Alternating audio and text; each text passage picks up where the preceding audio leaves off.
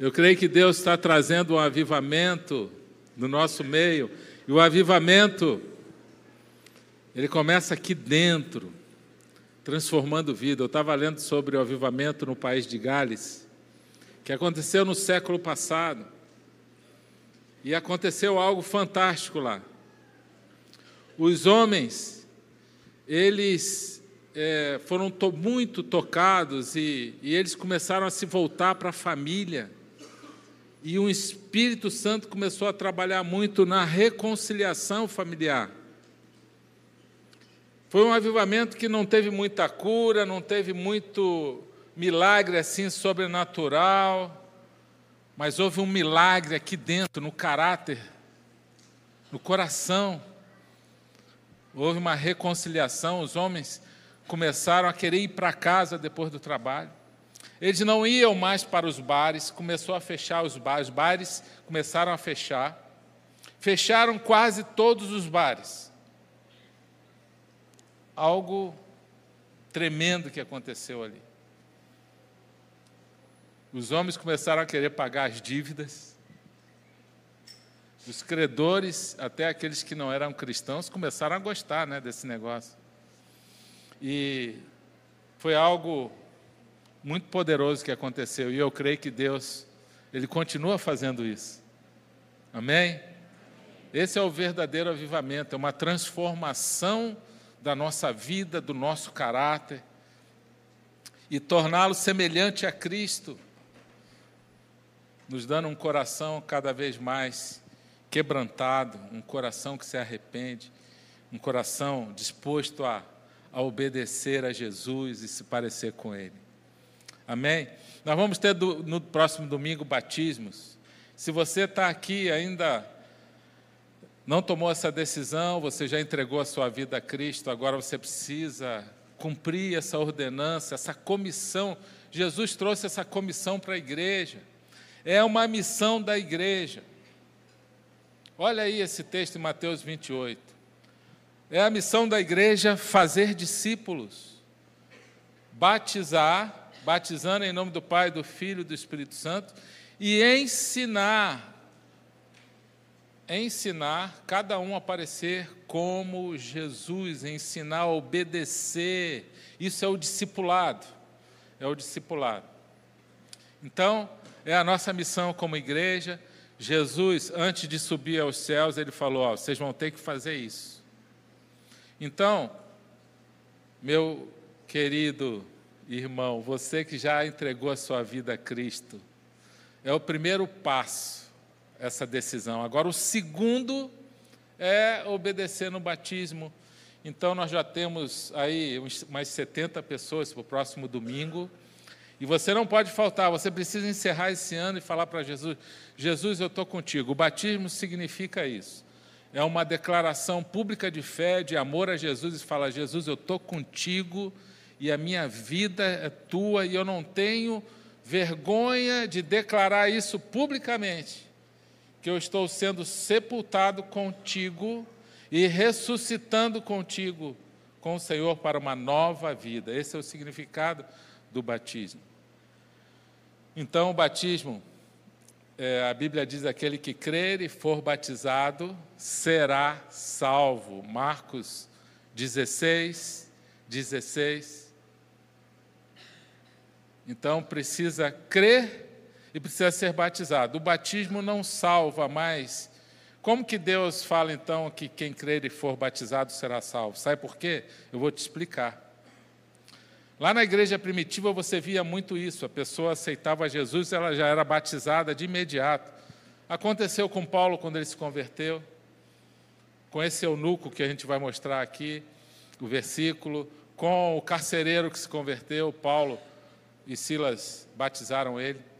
É, era assim, ato contínuo. Então, para Deus é assim: a pessoa se converteu, já é logo para ela se batizar, ser batizada, porque precisa de duas condições. Primeiro, crer, diga, crer, de todo o coração, aqui dentro, é uma entrega de vida. Não é só crer, ah, eu creio. Assim o diabo crê também. A Bíblia fala que os demônios creem e estremecem. Pegar uma pessoa que passa na rua ali e perguntar: Você crê em Jesus? Muitos, 99% vai falar que crê. Como que ela vai demonstrar que crê? A Bíblia fala, João 14, 21. Aqueles que me amam, me obedecem. Então, agora, você crê de verdade, você precisa obedecer à ordenança do batismo. Senão, o inimigo fica com esse trunfo na tua mão, na mão dele contra você. Então, precisa crer. E o eunuco pergunta para Jesus: Olha, eu já tenho água aqui, que me impede de ser batizado? Aí Filipe fala: se você crê de todo o coração, então vamos lá. Né? E Atos 2 fala do arrependimento. Precisa reconhecer que é um pecador, precisa se arrepender, se entregar a Cristo, falar: Jesus, eu preciso do teu perdão, e reconheço que sou um pecador, e que o Senhor, o teu sangue derramado na cruz, me justifica, me torna justo é o sangue de Jesus, pela graça de Deus, pela sua fé na morte e na ressurreição de Jesus. Então, se você crê com o coração, e a Bíblia diz, você confessa com a boca que Jesus morreu na cruz e ressuscitou, você crê com o coração, você será salvo. Você precisa reconhecer então que precisa de Jesus, né?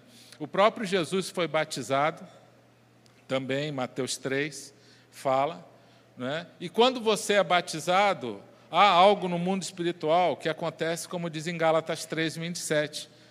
Você é revestido de Cristo. Ou seja, o Espírito dele vem morar em você. Com a sua decisão de entrega, agora você é selado, você é revestido. Por isso que o inimigo não quer que as pessoas batizem, que testemunham a fé publicamente. Então, vença isso em nome de Jesus, se inscreva para o batismo, é, entra lá no site, vai ter uma reunião essa semana, você vai ser informado e vamos fechar esse ano com a sua vida entregue totalmente a Jesus. Amém? Começar o ano que vem é um novo tempo, agora você confirmando a sua fé. A pessoa só entra na família de Deus, ela só se sente parte realmente depois do batismo. A vida cristã dela é um divisor de águas. O batismo é um divisor de águas. Por isso que o inimigo muitas vezes ataca a pessoa para ela não obedecer ao Senhor nesse mandamento. Se você tiver alguma dúvida, vai ali na secretaria, se informa que eles vão te orientar. Quero compartilhar com você uma palavra é, prosperidade em meio à crise.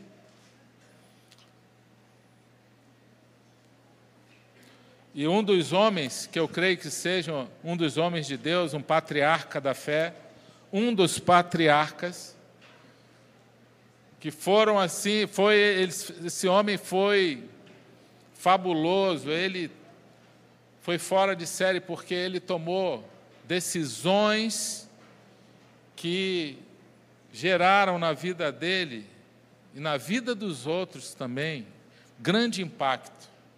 Deus não quer te abençoar só, Ele quer abençoar você e, através da sua vida, derramar um manancial de bênçãos em várias pessoas. Então, eu estou falando de José. José foi um homem assim, que jovem, ele já tinha tomado uma decisão com Cristo. E se você é jovem, você está aqui, você já precisa entender que José ali, mesmo muito novo, 17, 18 anos, ele já tinha tomado uma decisão, uma decisão que fez a diferença na vida dele. Primeiro, ele foi rejeitado pela família, ele passou por várias tempestades, momentos de dor, de sofrimento, mas ele, ele, ele sabia resistir ao sofrimento. Essa é a grande diferença. Ele era um homem resiliente, ele era um homem que não desistia no momento difícil. E isso fez a diferença na vida dele. Ele sofreu uma rejeição dos irmãos mais velhos, porque ele era aquele filho, o filho, o bom filho, e o bom filho procura sempre agradar o pai e a mãe. Ele sempre honra o pai e a mãe. E aqueles filhos mais velhos, eles não estavam nem aí para isso e nem para Deus, na verdade. O coração deles estava o coração estava distante, eles não queriam, eles queriam, eles estavam com raiva inclusive de José por ser o queridinho do papai e da mamãe. E aí num dia eles decidiram se vingar e tentaram matar José, jogaram num buraco para que ele morresse ali. Mas um deles falaram assim, um deles, não, vamos ganhar um dinheiro com José. Estava passando uma caravana dos midianitas, uma caravana estrangeira que ia para o Egito. Vamos ganhar um dinheiro, vamos vender o nosso irmão então como escravo.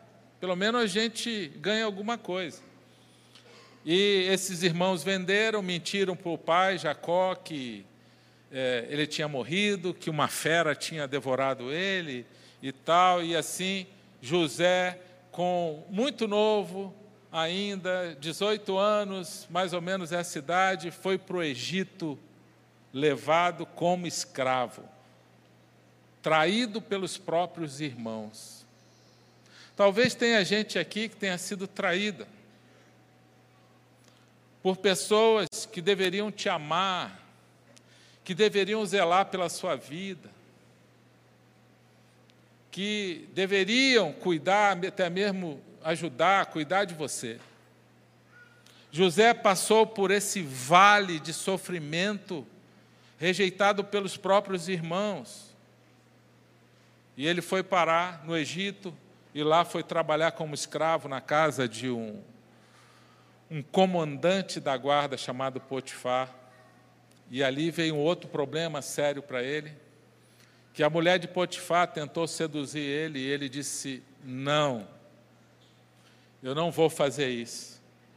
E essa mulher se sentiu rejeitada e se vingou dele e falou: Não, agora então você vai ver o que é bom. Acusou ele de assédio sexual. Exatamente o que ele não fez, se recusou a fazer, ela acusou ele disso. E ali então o, o, o chefe, o Potifar, que era o chefe, o comandante da guarda, que confiava muito em José, enviou José para a cadeia e José então foi preso, ficou mais de dois anos preso, diz a história. Essa história está em Gênesis 37, vai até o final do capítulo de Gênesis. Quando você puder parar, é um texto muito precioso que vale a pena, tem vários princípios ali que servem para nós hoje. José vai para a prisão, mas ele não desiste, ele continua fiel a Deus. E por causa dessa fidelidade, Deus honra ele. Ele podia ter pensado assim: olha, não vale a pena seguir a Deus. Não vale a pena, porque eu sempre fui bom filho, eu sempre, Deus, procurei fazer o que é certo, fazer o que é justo, fui traído pelos meus irmãos, fui rejeitado pelos meus próprios irmãos, fui ser escravo, fui correto, obedeci o Senhor e agora eu estou na prisão. Não, não vale a pena te seguir, Deus. Foi a mesma, mesma crise que o salmista, no Salmo 73, ele começou a viver. E se nós não tivermos uma fidelidade para Deus, as coisas começam a dar errado e a gente começa a pensar assim: Deus, não vale a pena te seguir. Porque olha só, é um problema aqui, outro problema ali, mas na verdade o que Deus muitas vezes faz, Ele quer nos testar, para ver se a gente quer um relacionamento com Ele, onde somente a gente vai se dar bem. Ou se a gente quer um relacionamento, a gente quer Jesus só para se dar bem nesta vida, é o que fala lá em 1 Coríntios 15, 19. E eu falei esse texto aqui, acho que é um domingo ou dois passado. Aqueles que querem Cristo somente para esta vida, são os mais medíocres das criaturas, mais infelizes. Porque eles só querem Deus para ser abençoado, eles não querem Deus para um relacionamento ou para ter uma eternidade. Deus ele foi para a cruz, sim, para nos abençoar, para nos dar salvação, mas Deus, ele nos criou para um relacionamento de amor não um relacionamento onde só um quer fazer coisas para agradar a Deus. Nós amamos a Deus não por aquilo que Ele pode nos dar, mas por aquilo que Ele é como Deus. E nós estaremos na eternidade. É como um pai, imagina você amar o seu pai e sua mãe só porque ele te dá coisas. Qual o pai que vai ficar feliz com isso? Aí vem o teu filho pedir. Aí o filho, quando quer pedir, sempre lembra do pai. Você já viu isso? Espero que não seja você. Quando lembra do pai e da mãe, vai pedir. Nunca é para um relacionamento, é só para pedir alguma coisa para receber. Com Deus é a mesma coisa. Não muda. É o relacionamento de amor. Deus muitas vezes vai nos testar e nos deixar passar por uma prova, que aconteceu com José. José, você vai aprender a lidar com rejeição. E eu vou ver como você vai reagir diante disso. José, você vai aprender a lidar com injustiça com ofensa grave. E eu vou ver se você vai guardar mágoa no, do seu coração, ou você vai achar que eu não existo, ou você vai achar que eu errei. Na verdade, Deus estava trabalhando o caráter de José, porque ele queria José, levar José, ele queria promover José. Toda vez que Deus quer nos promover, ele vai nos deixar passar por situações onde ele vai testar o nosso caráter, a nossa humildade, a nossa fidelidade, porque Ele quer nos promover, e se a gente for reprovado, Ele não vai promover. Quem está entendendo, diga amém. amém. Sabe que, porque José, Deus tirou ele da prisão, fez Faraó sonhar aquele sonho que só José sabia a interpretação, e a partir dali então Deus colocou José como homem, o segundo homem mais poderoso do mundo. De escravo, ele se torna o segundo homem mais poderoso do mundo, só abaixo de Faraó, porque o Egito era uma grande potência mundial naquela época. Era o país mais desenvolvido. Por que Deus deixou então José passar por aquilo? Porque ele queria levar José a algo grande. Toda vez que Deus quer te levar a um grande desafio, a uma promoção, ele vai testar você. Todos nós, Deus é assim o tempo todo, Ele faz isso o tempo todo, você vê isso na Bíblia. Então Deus não estava ausente, José tinha certeza, eu estou passando por isso, mas eu sei que vai chegar o final, que Deus vai me honrar e eu não vou cair no pecado. Então eu quero falar dessa prosperidade. Essa prosperidade é para todos, não é só dinheiro é muito mais do que dinheiro, porque tem gente que tem dinheiro e não tem prosperidade, não tem alegria, não tem paz, não tem bênçãos, tem um vazio dentro de si. A prosperidade de Deus, ela traz dinheiro, claro, a gente precisa de recursos. Deus não quer que a gente fique endividado, Deus quer que a gente pague as contas, mas Deus ele quer que você tenha uma prosperidade completa. Isso inclui saúde emocional, saúde física, saúde espiritual família, relacionamento, trabalho. Tudo isso está relacionado à prosperidade. É você ter uma alegria do Senhor, mesmo diante de uma adversidade.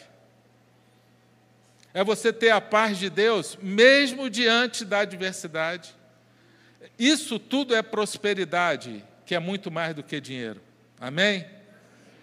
Muitos ensinam uma teologia da prosperidade, graças a Deus não é o nosso caso, onde o dinheiro passa a ser o foco. O dinheiro não é o foco, o dinheiro Deus dá para nos servir. E não a gente servir ao dinheiro. Jesus fala que não dá para servir os dois, né?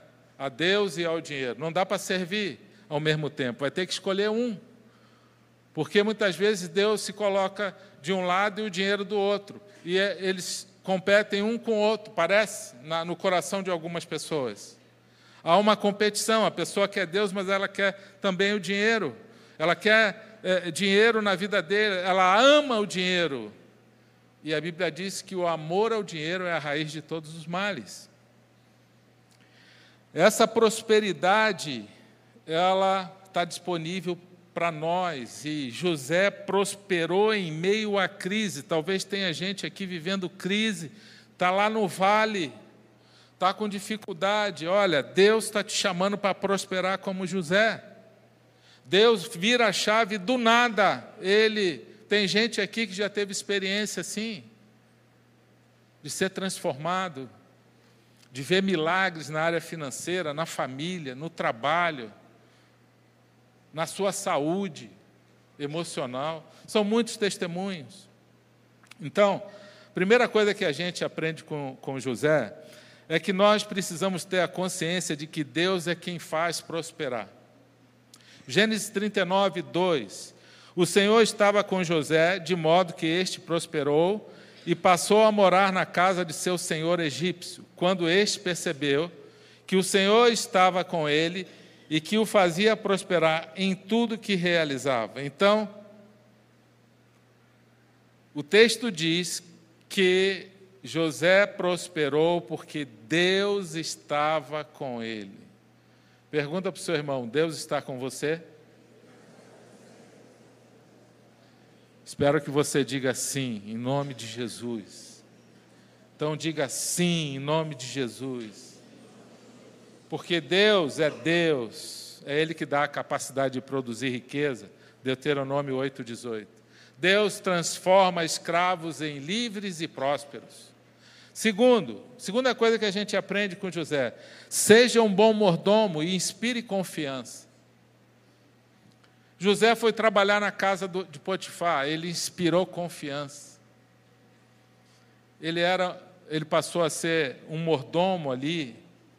Mordomo é aquele que cuida daquilo que não pertence a si, mas cuida com muito zelo, como se pertencesse. É igual quando a gente está com alguma coisa emprestada dos outros. Você não fica com cuidado, assim, um cuidado muito maior, porque você está com medo de estragar e depois você ter que devolver estragado para a pessoa. Você poderia até mandar consertar, mas você fica constrangido, poxa, estragou comigo aí você tem um cuidado maior. Aí, se uma criança vai mexer, você, cuidado que isso aí está emprestado, essa pessoa confiou aqui aos nossos cuidados. Esse é o mordomo. Gênesis 39, 4 diz: Agradou-se de José e tornou-o administrador de seus bens. Está se referindo a Potifar. Potifar deixou a seu cuidado a sua casa e lhe confiou tudo que possuía. Tudo, tudo que possuía. Como inspirar confiança nas pessoas? Vou te dar uma dica. Seja você um líder, qualquer pessoa. Como que a gente consegue inspirar confiança? Primeira coisa, são os quatro seis que a gente ensina aqui. Ensina para a nossa equipe de líderes, né, a gente como líder, como que a gente vai ganhar a confiabilidade, a confiança das pessoas e não perder essa confiança? Aliás, use esse C também se você for contratar uma pessoa. De repente, para uma função chave lá no seu, no seu setor, na sua empresa. Primeiro, primeiro C. Por que, que José inspirou confiança a ponto de Potifar entregar tudo na mão dele e saber que, que ele podia confiar e descansar. Primeiro, ser caráter, diga caráter. Caráter é algo muito precioso, meu irmão. Caráter está ligado àquilo que você é. Caráter está ligado à integridade, à pureza, fidelidade conjugal. Tudo isso é caráter. Uma vez conversando com um homem, não, eu sou muito bom, que não sei o quê, eu faço isso, eu ajudo as pessoas, eu sou honesto, mas eu só tenho um problema: eu não consigo ser fiel. Eu falei, então você tem um sério problema de caráter. Porque o caráter é aquilo que eu faço e todo mundo pode saber. Quando eu faço alguma coisa que ninguém, opa, isso aqui as pessoas não podem saber pode ter certeza que tem problema ali. A sua vida precisa ser transparente. Isso está ligado a caráter. Quando tem coisa escondida que as pessoas não, não podem saber, pode ter certeza, como a gente diz lá no Rio de Janeiro, tem caroço nesse angu. precisa ser resolvido. E isso impede, trava a bênção de prosperidade, precisa ser confessado, precisa ser renunciado aquilo ali. Por isso que Provérbios 28, 13 fala: aquele que não confessa os seus pecados não prospera, mas quem confessa e abandona encontra misericórdia. Precisa, o que está escondido precisa ser trazido para Deus e se envolve alguma pessoa, precisa reparar. Caráter é aquilo que você faz, né? você cumpre o que fala, você não fica devendo a ninguém. Se você deve, você vai lá, negocia a sua dívida, você dá uma satisfação, você não precisa fugir de ninguém, você não precisa se esconder de ninguém, você é transparente, você não tem nenhuma acusação contra você. Pornografia é um problema de caráter. Uma vez conversando com um homem, ele falou: Não, não concordo. Eu falei: Então, abre o seu computador, abre a pornografia e convida a sua esposa para ver, vamos ver se ela vai querer. Ele é: Você tem razão. Eu pensei que isso não estava ligado a caráter, mas está. E, e isso abre brecha para o inimigo agir na vida da pessoa e trazer outros males. Né? Eu tive um amigo que ele começou a ter problema e desejo sexual por criança, o que se chama pedofilia. E ele me procurou uma vez para conversar e ele abriu o coração e ele falou: Cara, você sabe que eu não sou assim. Eu não sou desse jeito, mas eu estou com raiva de mim mesmo. E ele chorava, chorava. Eu falei: O que, que você anda vendo? Ele, como assim? Eu, não, o que, que você anda vendo no seu computador? E ele é, eu tenho um problema com pornografia. A pornografia arrebentou com a mente de, dele, criou novas conexões no cérebro. E é Satanás que faz isso. E ele se livrou disso porque ele se arrependeu de verdade. É esse lixo que muitas vezes está entrando na mente das pessoas, das crianças, dos jovens, dos adultos. Satanás está tocando em toda uma geração por causa da facilidade da pornografia. Aí a pessoa ora querendo a bênção de Deus. Deus, eu quero prosperar, mas está assim, enchendo a mente dele de lixo Pornografia é um pecado, meu irmão. irmã, porque mulher também tem esse problema. Não na mesma intensidade, mas está quase meio a meio. Diz a estatística. Infelizmente. Nós precisamos lutar contra isso. Isso está ligado a caráter. Competência é um outro ser, saber fazer bem feito comprometimento, estar comprometido com aquilo que Deus tem para a sua vida. Então, caráter, competência, comprometimento com a missão, é fazer de coração aquilo que Deus fala. Tudo que você pegar para fazer, faça de todo o coração. Tudo que você pegar para fazer vai prosperar. Sabe por quê? Porque você tem caráter, você tem competência e você é comprometido com a missão e isso fez com que Potifar confiasse em José. Tudo que José fazia prosperava. Ele foi para a prisão, se tornou líder da prisão. O chefe da carceragem entregou a chave para ele: Você é que vai cuidar para mim agora. Deus levou ele lá e ele foi ser governador do Egito. Porque assim, é assim que Deus faz, Ele vai te colocar num lugar de honra por causa da sua fidelidade, por causa do seu caráter, por causa da sua competência, o seu comprometimento. E o último ser é a conexão, é, é conexão, relacionamentos. Deus ama relacionamentos.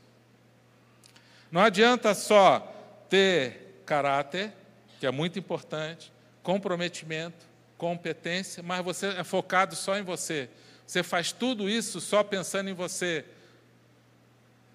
Não, Deus quer também que você se conecte com os outros, se relacione, e você, através dos relacionamentos, Você vai ganhar o coração. Tem uma passagem que José, na prisão, ele era o líder da prisão, ele vê dois, dois homens abatidos. Ele podia passar, ah, deve, devem ter feito alguma besteira por aí. E eles fizeram, era o copeiro e o padeiro de Faraó. Sabe o que ele fez? Foi lá conversar com os caras. Está lá no texto, está na Bíblia. E ele diz: O que, que aconteceu com vocês? Por que, que vocês estão tão abatidos? E Deus usou ele para revelar os sonhos que eles tiveram. Ele conversou, ele se interessou pelas pessoas. Um, esse ser da conexão está ligado à comunhão, que é um ser também, mas é, é quando você se interessa pela necessidade dos outros. Não é aquela pessoa egoísta, centrada nela mesma. Deus te chamou para ser um manancial de bênçãos, para você derramar bênçãos na vida dos outros. Amém? Por isso, então, o terceiro é: seja um manancial de bênçãos para os outros. Você quer prosperar como José? Você quer sair do vale? Você quer sair de uma crise e ver milagre, ver Deus agindo? Então é assim, olha, precisa decidir, Gênesis 39, 5, desde que o deixou cuidando de sua casa e de todos os seus bens, o Senhor abençoou a casa do egípcio por causa de José. A bênção do Senhor estava sobre tudo que Potifar possuía, tanto em casa como no campo. Agora, por que, que Potifar estava sendo abençoado? Por causa de José. Está aqui escrito. Você vai abençoar muitas vidas. Fala isso para o seu irmão. Você vai ser um abençoador de vidas. Você vai abençoar vidas através da sua vida. Deus nos chamou para isso, para ser um abençoador de vidas. Deus não quer nos abençoar só para a gente reter, ficar ali. Né? Deus quer que a gente seja como uma caixa d'água. Quando abre a torneira, distribui para vários lugares, é assim que a caixa d'água faz. E sabe de uma coisa? Quando você resolve distribuir a bênção, Deus manda mais.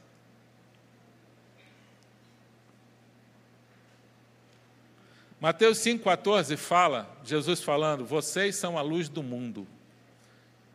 Diga, eu sou a luz do mundo. Jesus fala também que ele é a luz do mundo, mas nesse texto ele fala diretamente: vocês são a luz do mundo. Mateus 5,14. Então, Jesus está falando, sabe o quê? Vocês são iguais, iguaizinho a mim. Eu sou luz, vocês também são luz. Então, vocês vão fazer a diferença. Aí ele fala: ninguém pega a luz e coloca embaixo de uma vasilha, vai colocar no alto para iluminar todo o ambiente. É assim que Deus faz com quem é luz. Deus te coloca no alto. Ele está querendo dizer, numa linguagem figurada, que Ele vai te colocar num lugar de promoção, de destaque, para você abençoar outras vidas, você vai iluminar outras vidas, você vai impactar, você vai influenciar através da sua vida. E outros serão abençoados por sua causa. O reino de Deus é assim. E ele diz: outros serão iluminados e eles vão glorificar a Deus por causa das suas boas obras, por causa do seu testemunho de vida. Vai ter gente se convertendo na sua família por sua causa. Lá dentro da sua casa, de repente você está com um filho lá que está te dando uma dor de cabeça. Calma, o final da história não acabou, a gente sabe o que é isso, nós passamos por isso na nossa casa. Mas você precisa acreditar assim: olha, o final da história não acabou ainda, e eu vou continuar fiel. Talvez o seu marido está te dando um trabalho, a sua esposa. Mas você decide ser bênção lá, Deus vai honrar você. Na sua família, no seu trabalho, onde você estiver, Deus vai honrar você e Ele vai te fazer prosperar, porque o nosso Pai é bom. Diga, Deus é bom.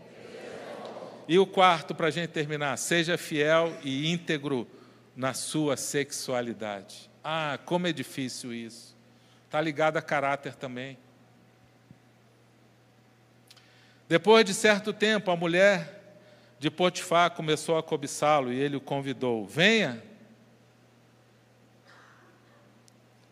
E o convidou: Venha e deite comigo. A mulher de Potifar convidando José: Venha, deite comigo. Mas ele se recusou e lhe disse: Diga assim, mas ele se recusou. Precisa guardar isso aí. A gente precisa ter esse poder. A gente pode dizer não. Ele recusou e disse: Meu senhor não se preocupa com coisa alguma de sua casa, e tudo que tem deixou aos meus cuidados. Ninguém desta casa está acima de mim. Ele nada me negou, a não ser a senhora, porque é a mulher dele. Como poderia eu então cometer algo tão perverso e pecar contra Deus?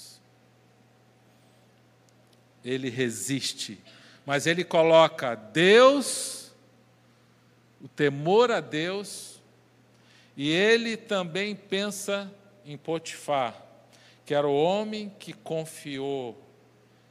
Sabe o que fez ele pensar em Potifar? Caráter. Sabe o que fez ele pensar em Deus? Temor a Deus. Então José tinha um temor a Deus, que de repente ninguém ficaria sabendo do problema, mas ele pensa: eu não posso fazer isso, eu vou perder a benção, eu vou ferir o coração de Deus, eu não quero, e, e ele então recusa, e ele pensa em Potifar, caráter. Como que eu vou fazer isso com outra pessoa que confiou em mim, que me ajudou? Isso é caráter. Então, é uma lição para nós, se a gente quer a bênção de Deus, cada um de nós precisa se inspirar em José. Amém? A equipe do louvor pode vir subindo, por favor. É um desafio para todos nós. É algo precioso, rico, onde muitas vezes nós vamos ter que resistir, aprender a resistir como José, porque o pecado vai bater a porta, a tentação vai bater a porta, e aí a gente precisa lembrar disso e dizer: eu recuso, eu não aceito, eu não quero. Cada um pode dizer, tem, vai ter força para dizer não. O grande segredo, meu irmão, a prosperidade de Deus, atrás de todo coração próspero com Deus, existe o temor a Deus. Salmo 128. Bem-aventurado aquele que teme ao Senhor e anda nos seus caminhos. Será feliz, comerá do fruto do seu trabalho, será feliz e próspero. Seja firme, seja decidido pague o preço e fala: Deus, eu quero te levar a sério. Não queira só uma vida religiosa, porque vida religiosa, ser um frequentador de igreja, isso não muda a vida de ninguém. Se você quiser ser só um frequentador de igreja, um religioso, você vai continuar o mesmo 10 anos, 20 anos.